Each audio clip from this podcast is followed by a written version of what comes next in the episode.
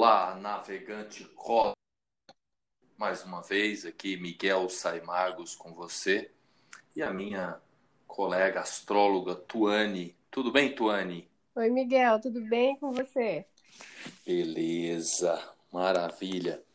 Então vamos lá trocar algumas ideias aí sobre o que nos espera nesse fevereiro de 2021, Bom, né? Me diga aí se, se o som que você está ouvindo tá bom, porque hoje eu fiz uma gambiarra aqui.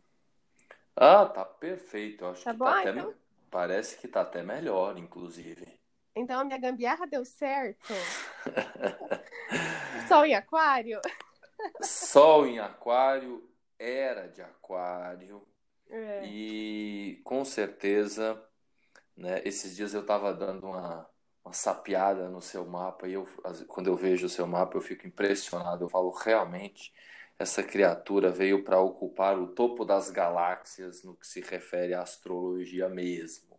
Quando você der uma sapiada no meu mapa, você me conta as novas descobertas, faz favor. Pois é, nesta era de comigo. Deixa comigo. Pode deixar que eu que eu que eu te conto, sim, com certeza, né? É, depois eu te falo aí as, as percepções, porque realmente o seu mapa é muito poderoso. E pode ter certeza que agora você tem mais apoio ainda, todos nós que estamos conectados com essas energias da era de Aquário, das novas tecnologias, das novas ferramentas, e é bem provável que a qualidade nesse nosso encontro, no que diz respeito ao áudio, será melhor ainda, pelo que eu estou sentindo. Ah, eu também acredito que sim. Muito bem. Antes de começar, eu gostaria de convidar quem nos está ouvindo nesse momento para a gente é, lembrar que a gente está vivo, que a gente está encarnado, que o coração está batendo. E uma das melhores e mais poderosas formas de fazer isso é lembrar da respiração. Então, você que nos escuta nesse momento, leva a atenção para a respiração. Né? Nesse momento, você sente que você está mais presente. Quando você leva a atenção para a respiração, se dá conta de que você está mais presente, mais consciente, o seu cérebro, a sua cabeça, o seu raciocínio funciona melhor. Nesse momento também, convido você para tomar consciência do seu corpo, qual que é a posição que você está sentado, sentada, ou andando, ou caminhando, ou dirigindo nesse momento?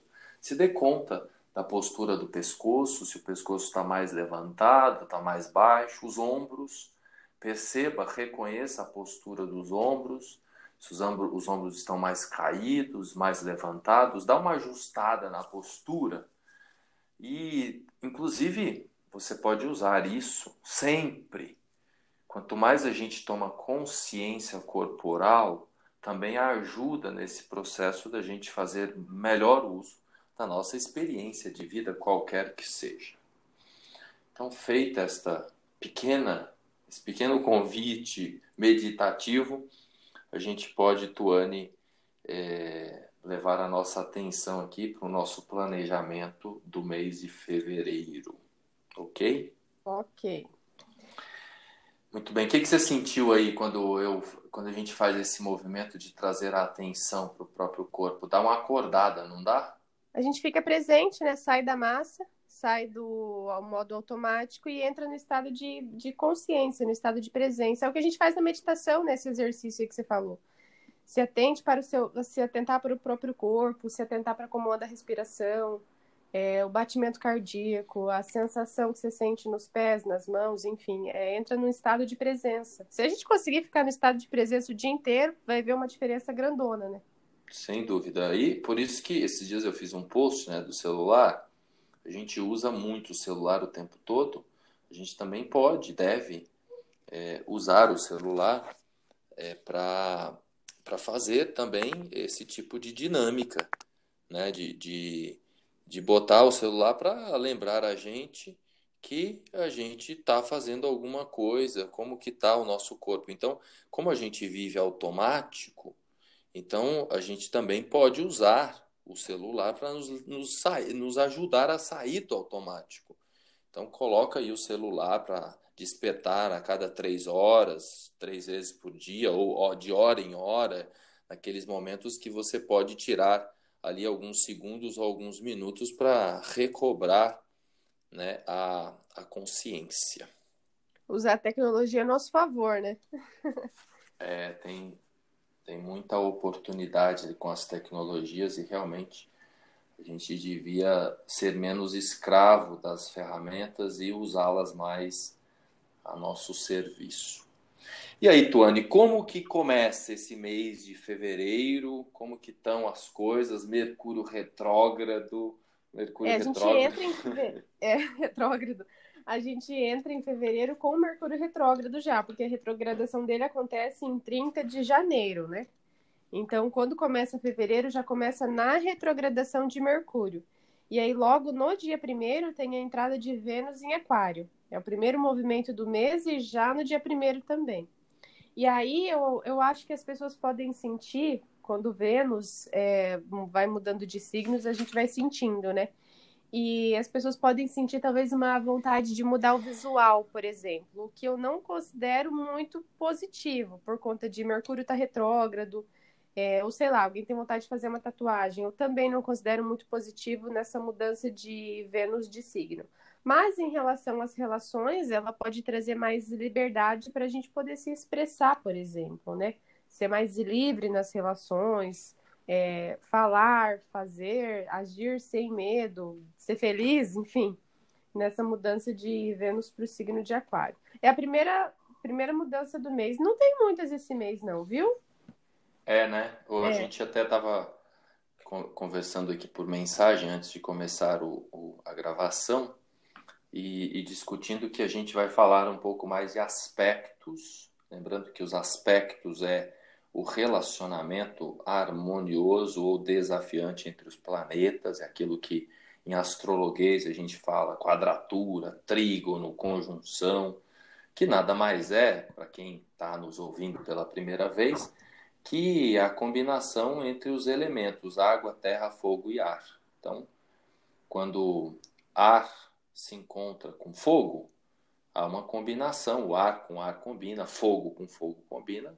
Quando cruza com terra, né, com água, os elementos que não são é, é que não combinam, é, é, muito simples, né? Até aproveitando para explicar um pouco disso, até nós vamos hoje falar que teremos uma live para discutir, trocar ideias sobre os elementos, mas é Isso. é muito simples.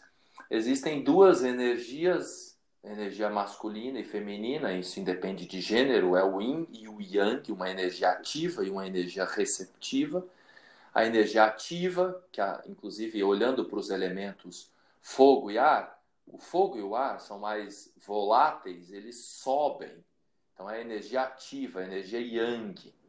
Eles trabalham juntos, o fogo e o ar. E a energia receptiva, terra e água, é só a gente olhar para a natureza. Se você jogar uma pedra, qualquer objeto sólido, desce. A lei da gravidade puxa para baixo. A água também, a água também desce né, para baixo. Desce para baixo é boa, né? A água também desce. Pleonasmo. Né? Então, ou seja, são elementos mais densos, mais receptivos. Então, água e terra trabalham juntos, fogo e ar trabalham juntos. Quando há um cruzamento de elementos que não combinam, é quando acontecem esses aspectos de desafio, as quadraturas ou, as, ou mesmo as oposições, ou às vezes até as conjunções. E quando há um, uma combinação, os elementos, por exemplo, fogo com o ar, é o que a gente chama de trigo, água com terra, né? É, ou melhor, fogo com fogo, né? quando temos ali um signo trocando energia com outro signo do mesmo elemento é quando se forma um trígono, por isso que também a gente tem três signos para cada elemento. Então, isso é astrologuês, né? Então, quando a gente fala em, em, em, aspectos, a gente sempre vai trabalhar com os aspectos mais desafiantes, as quadraturas principalmente, as oposições, às vezes as conjunções, e os aspectos que geram harmonia, os trígonos e os sextis. Você né? quer, Miguel, aproveitar que você explicou sobre os aspectos para ir falando dos aspectos conforme for passando os dias ou deixa para o final? Pode ser, vamos falando do dia a dia e talvez você até, a gente até já pode fazer é, não sei se você, depois você fala da Lua, é isso? Que aí a gente. É, então a gente vai falando do dia a dia e depois você dá umas pinceladas sobre a Lua, pode ser? Eu acho que sim, porque se, for, se eu for falar agora da, dos planetas nos signos, ó, só vai ter a mudança do Sol, depois Vênus entra em peixes e acabou o mês. Sim, é. Não e tem nós... muito esse mês. É. é verdade. E esse mês a gente tem, não tem jeito, a gente tem que dar uma ênfase, porque é moda falar de Mercúrio retrógrado. Eu acho que astrologicamente, na modernidade, é a coisa mais que mais acessa a comunidade que às vezes não está entrelaçada com a astrologia é o bendito do Mercúrio retrógrado, né? É. Por ser um fenômeno que ocorre muitas vezes, três ou quatro vezes por ano, e os jornais noticiam, e também o mundo começou a entender que faz realmente efeito aqui embaixo, principalmente é. na comunicação, no comércio, nas trocas, quando Mercúrio está retrógrado. Então, é um dos assuntos principais, porque durante 20 dias do mês teremos Mercúrio retrógrado. Você entende bastante de Mercúrio retrógrado, né? Eu me dou bem com Mercúrio retrógrado. Não tenho crise com ele, não. Eu sinto que eu falo melhor, eu escrevo melhor quando o Mercúrio está retrógrado. É, porque você já, eu não sei se a gente já conversou sobre isso, mas quem nasce com Mercúrio retrógrado é mais fácil. Você concorda com isso? Eu nasci tendo que lidar com ele, agora virou fácil. então, se alguém tem desafios com Mercúrio retrógrado, procurem a Tuane, né? que ela vai ajudar, porque é especialista e não é um Mercúrio qualquer, né? Porque a criatura nascer com Mercúrio retrógrado na, em, em Virgem realmente é um, é uma dádiva cósmica, não é? dádiva cósmica é ótimo. Olha, eu não sei como nomeia, mas eu gosto dele. Tony, você está destinado, já disse isso, você está destinado a escrever, porque você é jovenzinho ainda, você está destinado a escrever tantos livros na vida que eu nem sei, entendeu? Com esse seu Mercúrio retrógrado, porque um dos pontos que às vezes a gente esquece é que Mercúrio retrógrado ele está mais próximo da Terra. Então, Sim. Mercúrio, então imagina que tem duas pessoas trocando ideias. E aí, então a Terra e o Sol estão ali trocando energias. E aí passa alguém, tá? Eu e você conversando, vem alguém aqui no meio da conversa. Esse alguém que entra no meio da conversa pode ser alguém que traz uma informação preciosa para a gente, que a gente esqueceu, né? E pode ser alguém que atrapalhe a nossa comunicação. Então, o fenômeno Mercúrio retrógrado, explicando brevemente, significa simplesmente que Mercúrio está circulando entre a Terra e o Sol. Portanto, Mercúrio está mais próximo da Terra.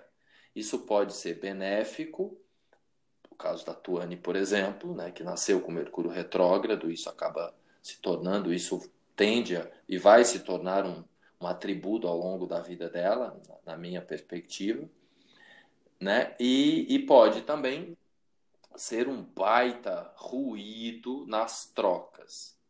Então, é um período, né, quando a gente fala em qualquer planeta retrógrado, é um, é um, um período bom para revisar planos que estão em andamento. Então, aquilo que você planejou no começo do ano, aquelas discussões, questões, assuntos aí inacabados, você pode repensar. Então, é menos recomendável iniciar coisas novas. É mais legal se você fizer uma revisão aí daquilo que está em andamento, porque todos nós temos questões em andamento que precisam de ajustes, que precisam de revisões. Então, é um período, esses primeiros 20 dias de fevereiro, inclusive serve até de preparação para o ano novo astrológico, porque na minha na minha perspectiva, o ano, né, nós astrólogos trabalhamos com a visão de que o ano astrológico começa em março. Isso. É como se janeiro, fevereiro, um pedaço de março fosse a preparação para o novo ciclo, que começa lá em março. Então, esse Mercúrio retrógrado num signo de ar, Aquário, mental. Lembrando que esse ano as três retrogradações serão em signos de ar. É um ano, a gente falou né, no podcast sobre o mês todo, que é um ano, um ciclo muito mental. Então, é um período bom para revisar os planos que estão aí em andamento, certo? Evitar, inclusive, é, compras, assim, aquisições, contratos, iniciativas de novos projetos, se quem puder, né, é melhor né, focar naquilo que está em andamento. Você tem alguma recomendação sobre especialista em Mercúrio retrógrado, plano? especialista em Mercúrio retrógrado. É, cuidar com transportes diários. Sempre bato nessa tecla. Até agora, bem no comecinho, em especial quando o Mercúrio entra em retrogradação, bem no comecinho de, do, do mês, enquanto Marte e Urano acabaram de sair de uma conjunção, né? Então, tomar cuidado com transportes diários, revisa... de transportes diários, revisão nos carros, hum. é, compras, você falou de compras, mas compras na internet, né, em especial também, tomar um pouco de cuidado. E viagens. Sair Sim. mais cedo de casa quando for viajar, porque pode atrasar voo, pode furar pneu, esse tipo de coisa. Precaver, e... né? Tem que se precaver. Exatamente, porque Mercúrio é aquele que intermedia as trocas, os movimentos, tanto o, a troca de ideias, de palavras, e também as, o movimento das coisas. Então, o movimento do corpo, por isso que a Tuane fala em, em, trânsito, em transporte, em carro, tudo que está se movimentando, principalmente no, no, no curto espaço, né? As, as, principalmente as viagens mais curtas, né? as viagens em geral mas principalmente esses movimentos de casa para o trabalho, né? Essas, inclusive agora não está podendo viajar para muito longe, então são as viagens curtas mesmo, né? Então os transportes em geral realmente e, as, e, e, e, qualquer tipo de compra mesmo, né? Porque Mercúrio rege Gêmeos, rege é, Virgem, então as transações, a comunicação fica truncada. Uma dica sempre importante em tempos de Mercúrio retrógrado, usando o re de revisão, de repetição, é validar o dado. Alguém mandou ali um, um pedido, alguma coisa, você entrou lá, fez uma compra, confirma os dados, verifica, relê o, o, dado que você imputou, o endereço, se está correto, o número do cartão de crédito. Então, é, esse cheque, essa revisão, é, é um dos pedidos principais. Alguém disse algo para você, você verifica se aquilo que você entendeu é realmente o que a pessoa quis dizer. É um período realmente para ter mais atenção nessa troca em todos os aspectos. É, falar e ser mal compreendido é muito típico de Mercúrio retrógrado também, né? Por isso que gera discussão. Sim. A gente tem controle sobre o que fala, mas não sobre o que o outro entende. Aí no Mercúrio retrógrado, todo mundo com, com a, os nervos à flor da pele, você calcule. É, e outra dica mais cabulosa em tempos de conflitos, porque nós teremos aí no decorrer do mês também Marte e Vênus não estarão assim nos seus melhores aspectos, né? Então, um cuidadinho também aí com coisas que não precisam ser ditas ou ser vistas pelas pessoas que estão próximas. Então, se de repente você tem ali algum segredinho, alguma questãozinha ali que não precisa que você, que o companheiro, a companheira não precisa saber, que pode gerar uma complicação, você exclui aquilo e tal, faz esses exercícios também de, de não dar sopa, porque é um período é o período dos grampos, em todos os aspectos. Acontece lá em Brasília, os grampos também acontecem aqui no dia a dia. Hoje, o grampo do WhatsApp é o principal. Perfeito. Né? É isso aí. Muito bem. Para evitar rupturas, porque nós estamos num tempo de, né, de rupturas, de mudanças disruptivas em todos os aspectos que é o que nós vamos falar também né, no decorrer aí do, do mês, os aspectos é, de aquário-touro, esse cabo de guerra entre a, a, a terra taurina, que podemos simbolizar com, com o nosso corpo, a matéria, a realidade, e a cabeça, a mente disruptiva, querendo renovar, querendo transformar, querendo mexer em tudo. Então, é realmente um tempo, né, um tempo de, de mudanças disruptivas, tendo assim uma perspectiva do mês inteiro, do tempo inteiro que nós estamos vivendo agora. Sabe como que eu, que eu vejo esse mês de fevereiro? Hum. As pessoas mais, talvez, impacientes. Hum. Tomando ações precipitadas. Uhum, sem usar direito Mercúrio, sem, sem pensar, talvez, direito. Se bem que teremos essa oportunidade, mas talvez nem todo mundo a use, né? Então, ações precipitadas e impaciência. Tem muitos aspectos do decorrer do mês que levam a isso, a essas ações de, de impaciência, de agir sem pensar. É, o mês inteiro tá assim, sabe? Um pouco mais desafiador nesse sentido. Faz total sentido. Inclusive, começa o mês já com uma quadratura né, entre o Sol e Marte certo? Certo. Então temos o Sol. O que é a quadratura? O Sol está em Aquário, Aquário é ar. Marte está em Touro, inclusive ainda próximo de Urano. Touro é terra. Então, terra e ar não, não, não tem a melhor relação. Porque a relação da terra legal é com a água, a relação boa do ar é com o fogo.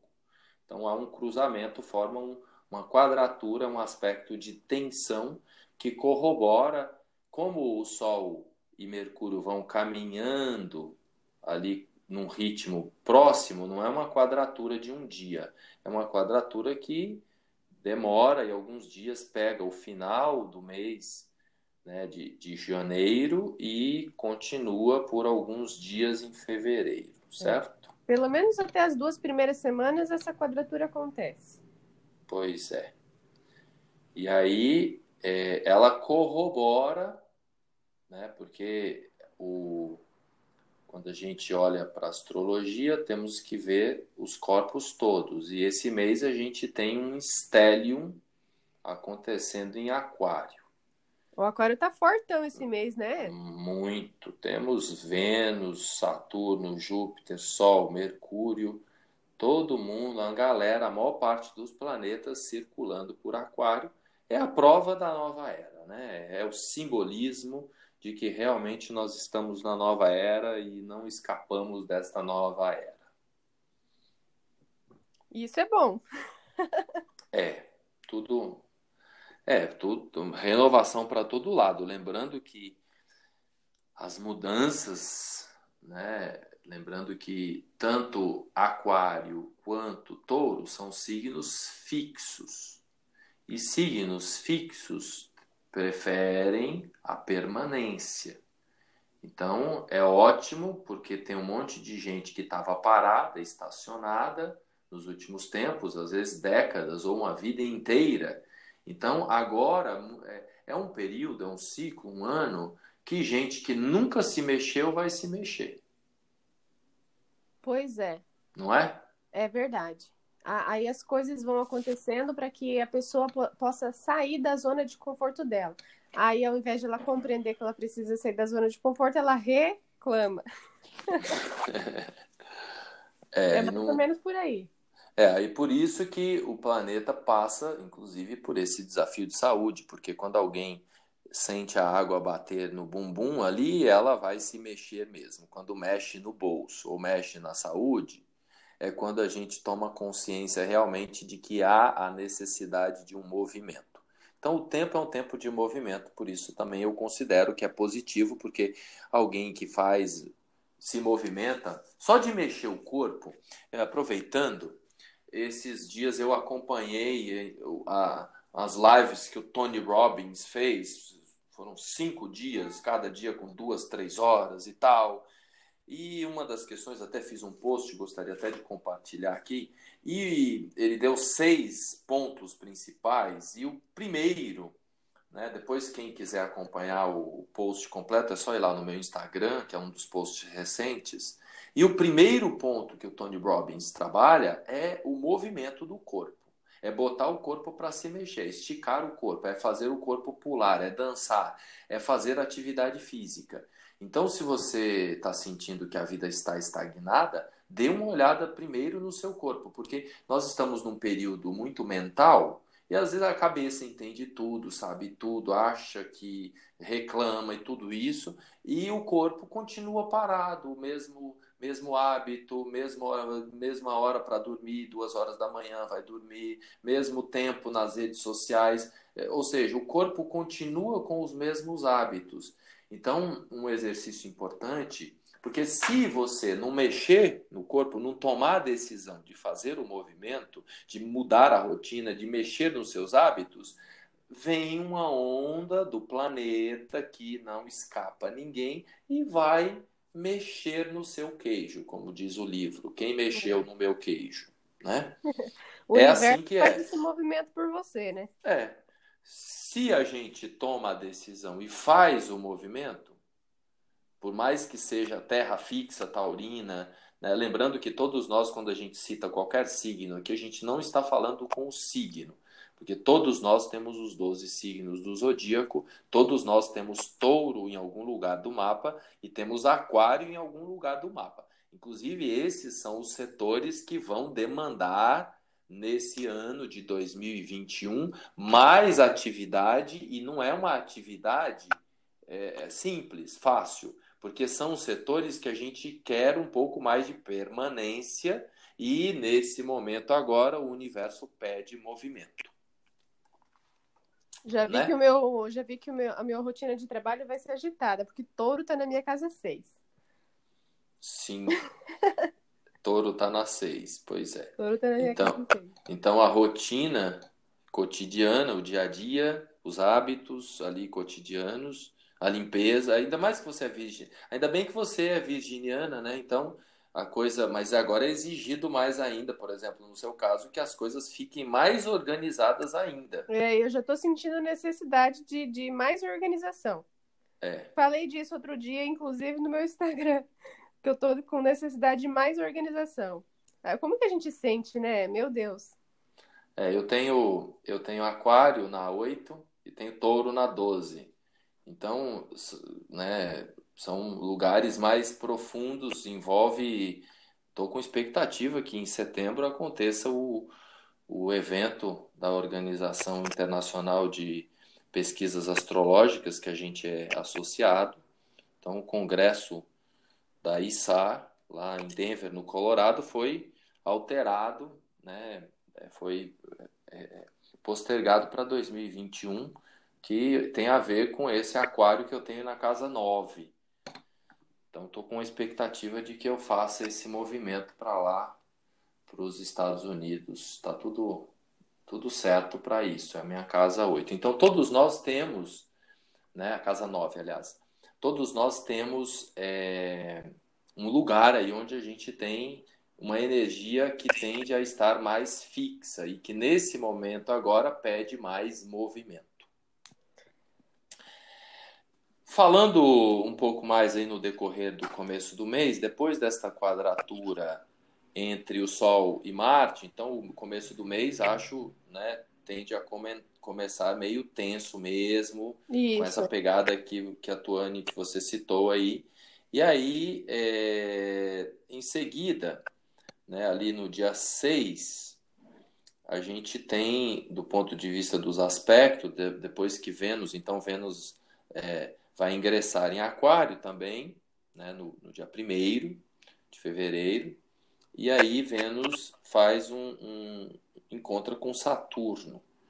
Né? Então, tanto Mercúrio quanto Vênus, eles vão passear visitando ali os mais velhos. Né? Então, Vênus e Mercúrio, durante esse mês, vai se encontrar com Saturno, né? É, Mercúrio vai se encontrar também porque Mercúrio volta, né? Retrógrado. Então, há os encontros nesse mês entre Vênus com, com Saturno e Mercúrio também se encontra com o Sol, com o Júpiter, com Saturno no decorrer do mês. E esses encontros mexem muito, né? Porque Mercúrio e Vênus estão aqui mais próximos de nós. Se a gente pudesse resumir a lei da atração em dois planetas seria Mercúrio e Vênus, né? que mexe com essa, com essa conexão com a matéria. Então, o primeiro, no dia 6, tem esse encontro, que na minha perspectiva aqui é um encontro que, que vem para re, reforçar essa necessidade de renovação e de reestruturação na forma com a qual a gente se relaciona com o outro, Vênus, né, a relação com o outro, e com a matéria, que são os dois assuntos principais venusianos. E com os compromissos, eu acho, né? Sim, Mercúrio e toda essa dinâmica dos outros planetas que trabalham juntos. Esse, é. esse Saturno, é, quando ele está conjunto com Vênus, eu acho que ele pode trazer uma, uma sensação de da gente buscar mais por é, resolver os problemas, porque quando a gente resolve alguma coisa, a sensação é de maturidade. Você está crescendo naquele cenário, você está desenvolvendo alguma coisa. Então, talvez a gente possa ter algum alguma ação nesse sentido, sabe, de querer resolver, né? Querer ajustar alguma coisa que antes não estava ajustada, porque isso dá uma sensação de maturidade mesmo, de responsabilidade. Ah, um planeta, quando ele está conjunto com o outro, na real não é um aspecto. A gente fala aspecto, mas eles não se observam, eles se sentem, não é? Então, como que você vê a conjunção? Então, a conjunção ela depende de quem está se encontrando, de quem está recebendo quem, porque em astrologia a gente tem que pensar assim: eu estou em casa ou eu não estou em casa, eu estou confortável ou eu não estou confortável. Primeiro é isso. Quem que é o dono do departamento? O dono do departamento ele, ele pode acontecer da conjunção ser num lugar que os planetas não são afins ali. Aí é uma outra análise. Mas vamos partir, que é nesse caso aqui, desse pressuposto. Então, Saturno. Quem está. Saturno está em que casa. É Saturno. Saturno Saturno está em casa. Então, os outros planetas têm que entrar na vibração de Saturno. Então, vem Vênus. Né? Então, aí, não vou entrar no detalhe aqui, mas há uma outra questão também: é esses planetas eles são amigos ou as energias deles batem ou não batem? Porque uma coisa é você ter uma conjunção Lua, né, Vênus, Júpiter, por exemplo, dois planetas amigos, né? Outra coisa é você ter um encontro Marte, Saturno, né? Então é bem diferente, entendeu? Então a, a conjunção ela é um aspecto que ela, é, ela varia, né? A gente tem que analisar é, cada caso se a conjunção é benéfica ou se a conjunção é, é, é desafiante. Por isso que quando a gente estuda astrologia, é mais comum os livros apontarem, aqueles que usam cores né, para os aspectos, apontarem a conjunção em vermelho, como sendo um aspecto mais desafiante. Inclusive, quando a gente estuda as grandes conjunções, elas causam desafio. Então, o encontro de Saturno, Plutão e Júpiter, agora nessa transição 2020, 21, 22, é considerado um evento de desafio. Né? Então, nesse caso, é, olhando para Vênus, que, que se encontra com Saturno, então Saturno vai querer estrutura, mas é uma estrutura com uma pegada de liberdade, de renovação. Então, é um cabo de guerra, né? Porque eles estão lá formando quadratura com Urano e com Marte. Né? Então, é assim: eu interpretaria assim: liberdade versus aprisionamento. Então, você quer. Como que faz uma amizade entre liberdade e aprisionamento? Aí é difícil. é, por isso que por isso que acaba gerando uma tensão nos relacionamentos, nas parcerias. E, e agora, se você busca, ó, eu eu vou buscar, eu, eu vou respeitar a minha liberdade, mas também vou caminhar numa direção construtiva. É possível, é a integração das polaridades que eu costumo falar aí nas minhas filosofias de vida. Né? Então, é importante respeitar a liberdade, mas também não dá para sair por aí fazendo a festa sem ter estrutura, sem um, um passo mais consciente da realidade.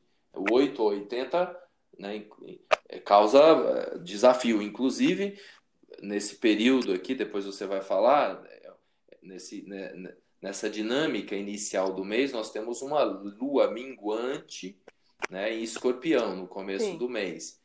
Então, é uma, é uma integração nesse cabo de força. É, é uma amizade, é um conflito, e aí a gente tem que buscar a amizade entre liberdade e aprisionamento e estruturação, porque está todo mundo com, com insegurança do que vai acontecer do futuro. É, as pessoas têm medo ou insegurança de, de darem passos, porque o futuro está incerto. Mas todo mundo sente uma vontade de se movimentar, de se libertar, de sair. Então é integrar as duas coisas. Muito bem. Certo. Certo? Total. Faz sentido?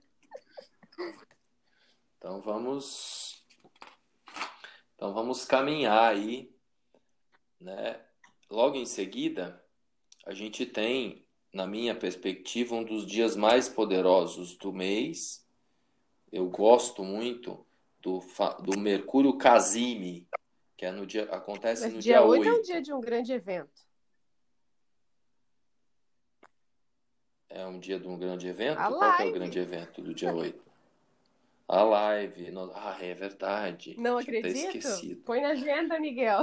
Nós, é que eu não tô com. É, eu tô com a agenda astrológica aqui, não tô com a minha agenda de compromissos. Então, no dia 8, eu e a Tuane vamos fazer uma live para falar dos elementos. Vai ser muito legal Água, terra, live. fogo. E... Você sabe que eu já assisti uma aula sua sobre os elementos no Zoom, eu acho. Foi, né? É, foi. Na... Sim, foi na um instituto aqui em São Paulo, Instituto, instituto Nefesh, eles me convidaram lá numa ocasião para falar dos elementos. Pois é. Então, no dia 8, além da live que nós vamos fazer sobre os quatro elementos, água, terra, fogo e ar, uma troca de ideias astrológica envolvendo, focando nos, nos elementos, no dia 8 acontece o, o, o encontro entre o Sol e Mercúrio, que é o que a gente chama de Mercúrio Casime ou Mercúrio no coração do Sol. Então é um dia muito poderoso para lançamentos. Qualquer lançamento, alguém que tem que lançar um produto, uma marca, fazer. É um dia bom para fazer uma live, por exemplo.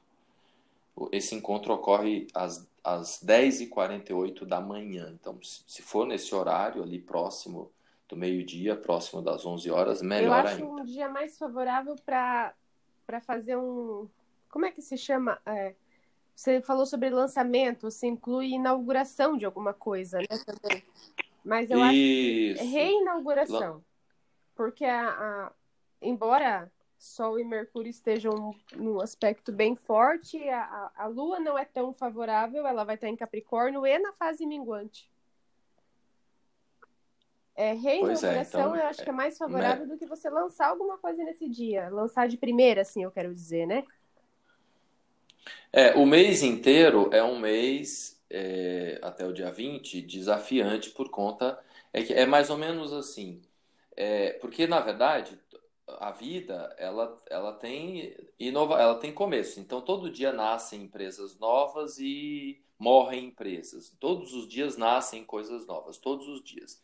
Então, é, se existe um dia, né, é, tanto para relançar, porque também é um, é, um, é um, recomeço, mas se alguém também no decorrer desse mês é, precisar de uma data para começar algo novo, porque logo no começo a gente disse, ó, não é um ano, não é um mês assim bom para iniciar novos projetos até o dia 20, nesse período de Mercúrio retrógrado. Mas é como se tivesse um, um, uma lacuna né? Um dia, né? Algumas horas, na verdade nem nem é assim o dia inteiro, principalmente umas três, quatro horas antes e depois desse horário é o melhor tempo para se pensar e usar, que é, que é uma distância que o, que o planeta Mercúrio está a 17 minutos do Sol. Então, esse período, depende do movimento de Mercúrio, vai variar cada ano, né? esse período ali no dia 8, ele é bom. Tanto, é ótimo, óbvio, né, para relançamento, inclusive porque a gente está no momento de muitas revisões. Mas também, se alguém quiser uma lacuna no mês para começar algo novo, também essa data é uma boa, esse dia e esse horário ali próximo das 11 horas da manhã, é um, seria um dia magnífico para lançar uma, uma, marca, uma empresa, iniciar um negócio. É, é, né, é, é, um, é um fenômeno muito poderoso esse encontro entre Mercúrio e o Sol ali no grau exato, quando eles É um dia de respiro no mês, né? Isso. Nesse aspecto de retrogradação de Mercúrio, é que assim, Mercúrio também depende, né, de um monte de variáveis. Mercúrio em Aquário, ele se ele não se sente assim, ainda mais né, ele, ele se sente até que bem, sabe? Assim, tem alguns lugares além, né, do de Gêmeos e Virgem, é, Aquário é um, é um signo porque é a mente, né? Aquário tem a ver com a mente. Mercúrio em Aquário é um, é um, é um mês assim em que o mundo, as pessoas, vão ter insights inimagináveis. Esse Mercúrio em Aquário é um mês de conexões profundas no âmbito intelectual, mental, inimagináveis, porque é, é, em termos gerais, a, a, a, conexão de Mercúrio com Aquário ela é amistosa. Ele tem o Aquário ele, ele lembra muito a, os pensamentos que Gêmeos traz para Mercúrio, né? Na, no, na questão de ser do elemento ar, Pronto. então tá tá próximo da simbologia ar. de um signo do qual o Mercúrio se sente em casa também. Sim, existe aquela história, não sei se você já ouviu, da já, oitava superior. Sim. Então, né, isso. Então, é, Urano é como se Urano nessa que a astrologia tem várias perspectivas. Nesta perspectiva, então Urano é a, seria a oitava superior de Mercúrio. Então, é, uma, é um relacionamento amigo, principalmente porque temos a presença de Saturno. E aí a simbologia, a gente casando uma coisa com a outra, fica, fica linda, né? Então você vai lá, acessa coisas inimagináveis, inovações, transformações, revisões, porque está retrógrado, né? E você tem percepções e aí você traz para a realidade, aí você aplica, porque tem um cabo de guerra lá com Urano, lá com Marte em Touro, pedindo para você pegar essa ideia e aplicar trazer para a realidade. Isso nós estamos falando do dia 8. É, do dia 8. Na verdade, aqui essa fala aqui está valendo, essa última perspectiva está valendo para o mês inteiro, principalmente até o dia 20, né? Porque é, um, é, é, a, é a, a principal força do mês é essa, né? Essa dinâmica aí, Mercúrio Touro. Isso está é, isso está latente o ano todo, mas nesse período agora está mais forte, porque inclusive avançando um pouco, né? avançando muito, na verdade, já indo para o meio do mês, é quando acontece a exatidão da quadratura entre Urano e Saturno. Né? Então, no dia 17, eles vão estar exatos né?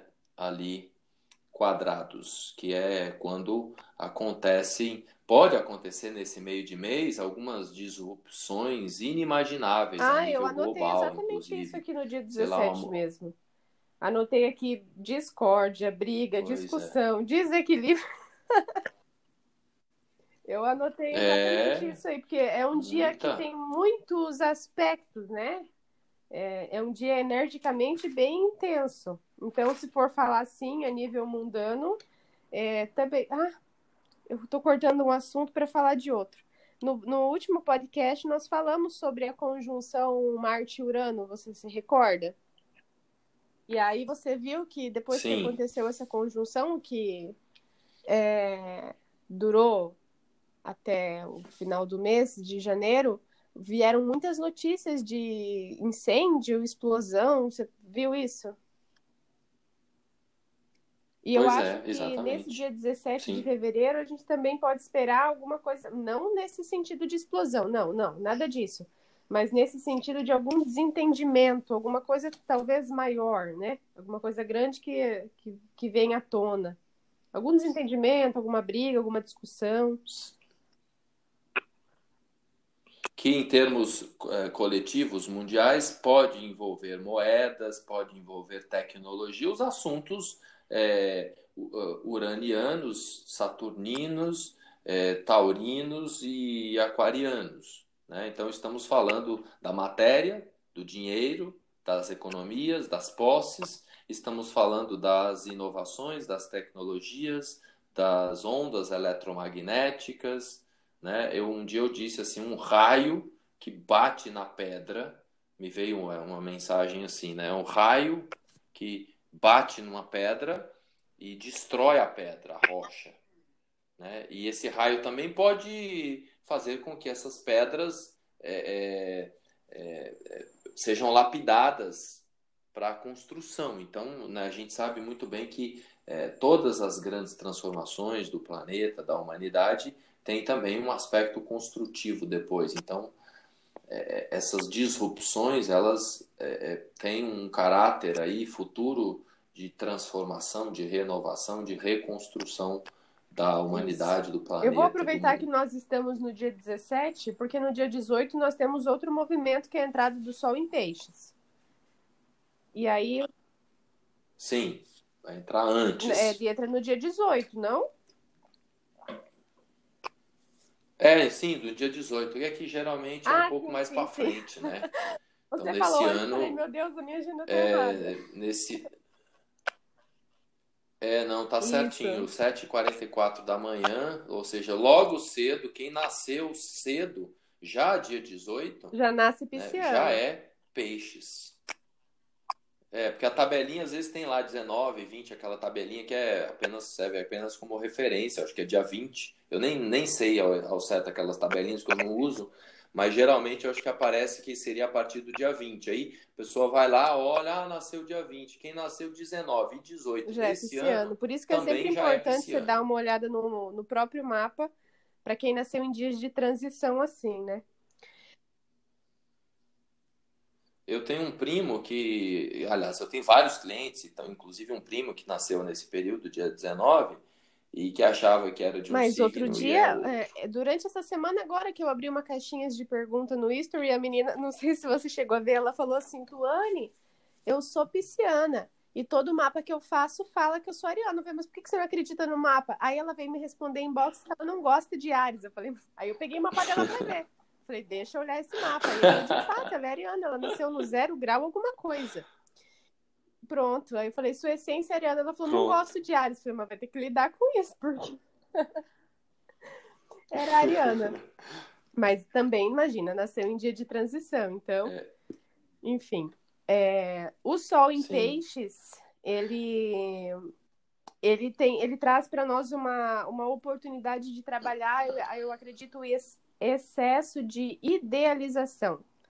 Talvez a gente passe por algum momento de colocar grande expectativa sobre alguma coisa, ou sonhar, muito essa questão de peixes né, nas profundezas, muito sonhador. E aí é uma oportunidade de trabalhar talvez esse excesso. Tá, tem muita imaginação, tem muita doação, tem muita inspiração, muito romantismo, mas cuidar com esse excesso de tudo isso para não sair da realidade, porque peixes foge um pouco da, da realidade, né? Ele é visionário, mas ao mesmo tempo ele é, é é. foge da realidade. Ele não é tão pé no chão quanto o signo oposto, que é virgem. Bom, você pode falar do sol em peixes, não é? Eu tô aqui confiando, mas. claro. As... É, mas às vezes é mais fa... É, é a velha sabedoria. Inclusive, não sei se você já ouviu falar, eu acho que está até num dos livros do Martin Schulman, Martin Schulman, né? Astrologia Kármica e que o Criador, quando ele olha para cada um de nós, ele enxerga o signo oposto. Então, todos nós temos, o pisciano tem um virginiano enrustido dentro de si e vice-versa, assim como todos os signos. Então, às vezes é mais fácil a gente falar do signo oposto do que do próprio signo, né?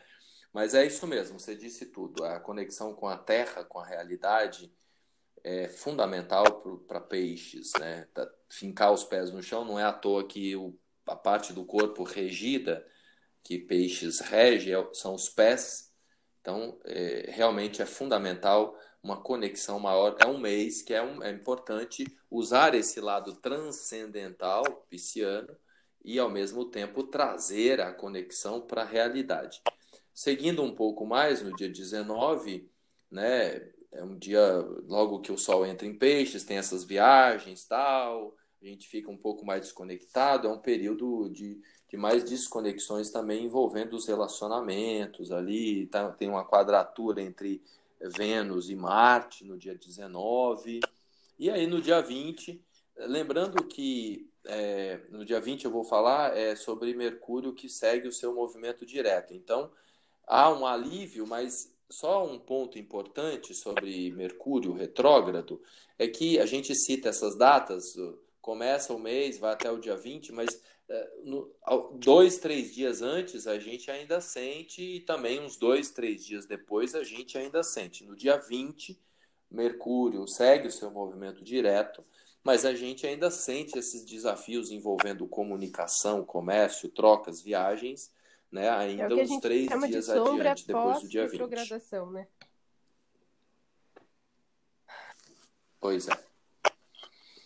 Depois que passa, então, ou seja, a, a força, a coragem, na minha perspectiva, no final do mês vem um pouco mais. Inclusive, tem um aspecto forte entre Marte e Plutão, um trígono no dia 24, né? No dia 25 também tem aspecto positivo. Vênus no dia 25 muda para peixes, aí também já favorece, porque a exaltação de Vênus está em peixes. Então, o final do mês tende a ser muito melhor do que o final desse mês de janeiro, na minha perspectiva, como se as coisas fossem se ajustando ali um pouco mais. O Sol estará num sextil com Urano, né? Inclusive no dia 26 vem também a Lua em Virgem ali. Eu acho que tem uma, um aspecto forte de, de tomada de, da realidade, apesar do Sol estar em peixes, mas há um, aspectos muito harmônicos na última semana do mês, é o que eu estou Sim, eu também considero o final do mês um pouco, um pouco mais positivo que o início. O início do mês, até o dia 20,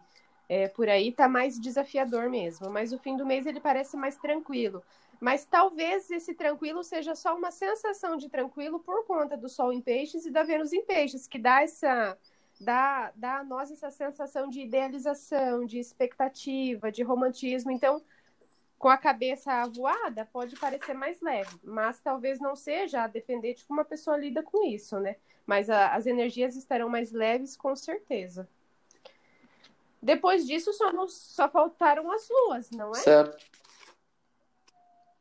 É, nós temos cinco minutos aí para você falar, falar um pouco das Deixa luas. Deixa eu pegar meu papel aqui. Né? Vamos ver. Então, posso começar? Então, nós começamos o mês com a lua Pode. cheia. Ah, é uma lua que entra na fase cheia antes, né? Ela entra na fase cheia no dia 28 de janeiro. Então, nós começamos o mês com a lua na fase cheia. E a próxima mudança vai acontecer no dia 4 de fevereiro, que é minguante. Então, ela vai entrar na fase minguante no signo de escorpião. Eu sempre falo que uma lua minguante é uma lua de finalização, de fazer certas limpezas, tanto a fase minguante quanto a fase cheia, né? São luas de limpezas, entre aspas, e limpezas, onde a gente limpa, faz um detox, deixa de lado o que não precisa mais, e considerando o signo de escorpião um signo muito profundo, é aquele mês. Sempre tem um mês que eu falo, esse é o mês, essa é a semana de fazer terapia. No caso, seria essa semana do comecinho de fevereiro. Para buscar lá nas profundezas o que precisa ser deixado de lado, o que precisa limpar. A hum. próxima mudança, ela acontece no dia 11 de fevereiro, na fase nova, no signo de Aquário é muito bom para fazer planejamento durante essa semana, planejar aquela ideia, aquele insight que veio, colocar no papel mesmo. E como nós comentamos, talvez não seja muito positivo para é, começar alguma coisa, a não ser aquele dia do casine. Mas se não fazer planejamentos é bem positivo. A próxima mudança. Justo. Tô falando rápido, mas tá dando, né? Não, tá. A próxima tá mudança tá de fase ótimo, de tá lua é no dia certo. 19 de fevereiro, na fase crescente ela entra no signo de touros e já passa para gêmeos. Então, ela pega logo esses dois signos no primeiro dia. É, fase crescente é uma ótima fase para a gente poder fazer mapa dos sonhos, para fazer, para colocar em prática o planejamento que foi feito lá quando ela estava na fase, na fase não, no signo de Aquário, para colocar em prática. E a última mudança do mês acontece no dia 27 de fevereiro, vai ser no sábado, na fase cheia no signo de Virgem. Então, como eu comentei antes, fase cheia e fase minguante são fases de finalização e limpeza, e considerando o signo de Virgem um signo que cuida da saúde, também é uma semana boa para fazer limpeza na casa, detox no corpo, na mente, na alimentação, meditação, é, enfim, coisas que vão fazer você, entre aspas, se limpar. Pode ser tanto a nível material, fazer aquele faxinão em casa, quanto interno também. E mudança de lua até o fim do mês, daí não tem mais. Sim, só falar um pouquinho do mapa da lua nova no mapa da lua nova, Sol e Lua estarão na casa 8. Então, reforça mais ainda essa questão da profundidade, da limpeza, da renovação. Então, a lua em Aquário é uma lunação ocorrendo na casa 8. Olhando aí o mapa São Paulo, uhum. é, mapa aqui do Brasil, vai estar nessa, nesse lugar. E, e a lua cheia, né, o Sol oposto à lua, estarão no eixo 1 e 7. Então, é, por isso, muito importante. Pode ser um, pode, pode gerar um pouco mais de, de, de, de tensão né, nos relacionamentos, nas parcerias. Por isso a importância de usar ali a dinâmica pisciana, romântica, para não, não, não, gerar exaustão ou combustão nos relacionamentos afetivos. Buscar a integração depois das revisões feitas todas aí durante o tempo Mercúrio retrógrado, buscar né, a paz, buscar a harmonia nos relacionamentos, porque é muita tensão, acho que é hora até final de mês aí de o pessoal que está meio brigado buscar reconciliação, usar essa lua cheia aí para fechar um ciclo de reconciliação e não de, de o que casa separação. perfeitamente com aqueles posicionamentos que nós citamos, né? De Vênus em peixes, de Sol em peixes, que vai acontecer no finalzinho do mês. Favorece ser uma, um final de mês mais tranquilo, realmente, para resolver o que precisa, resolver as pendências. Sim, fechar com chave de ouro. Muito bem, então acho que era para fevereiro, acho que é isso. Temos mais dois minutinhos aí para a Tuane falar se ela está fazendo alguma coisa, se né, algum recado aí, página no Instagram, os seus movimentos. Você tá, já, tá, Quase. já chegou aos 10 mil seguidores? Já tá passei quase, dos 9 né? mil. Parabéns. Em menos de um mês, é, Uau, em, em menos de um mês, aumentei 3 mil seguidores. Do nada, eu falei, vem, era de aquário. Que... Do nada, nada, do nada, nada. Eu falando, eu tenho. Você acredita que esse podcast eu, tá vindo aluno, tem uma aluna do Japão. Ah, eu te acompanho Sério? pelo podcast que eu a, a, do Japão, faz aula lá no Japão. Raquel, um beijo para você, Raquel, que você espero que você esteja ouvindo aí, né? Então, é, falando nisso, eu, né, quem gosta de astrologia, quiser monitoria, instrução, eu dou aula só individualmente, né? Então, só um aluno por vez. Então, quem quiser alguma, algum encontro também está convidado. Esse é o meu recado final aí. E você, Tony, você quer falar Convidar alguma coisa? as pessoas coisa? a me acompanharem nas redes sociais e compartilharem meu perfil com os amigos para eu chegar aos 10 mil seguidores. É, tá no, tá no gatilho. Tá no gatilho. Aí você vai poder botar o arrasta para cima. Eu tenho tanta é coisa para compartilhar vontade, que se é tivesse isso? esse arrasta para cima aí, olha, vou te contar. Mas É, é, é, pra já. é Mas pra é, já. as minhas redes sociais é arroba astrologia moderna, todas elas. E aí lá no, no meu Instagram se encontra Fácil. os outros canais também. Bem, bem fácil. Maravilha. O meu é só digitar Sai Magos, do jeito que fala, em qualquer lugar aí, me acha. Um beijo no seu coração, Tuane, e no coração de cada um que nos ouve nesse momento. Um excelente mês de fevereiro para todos nós.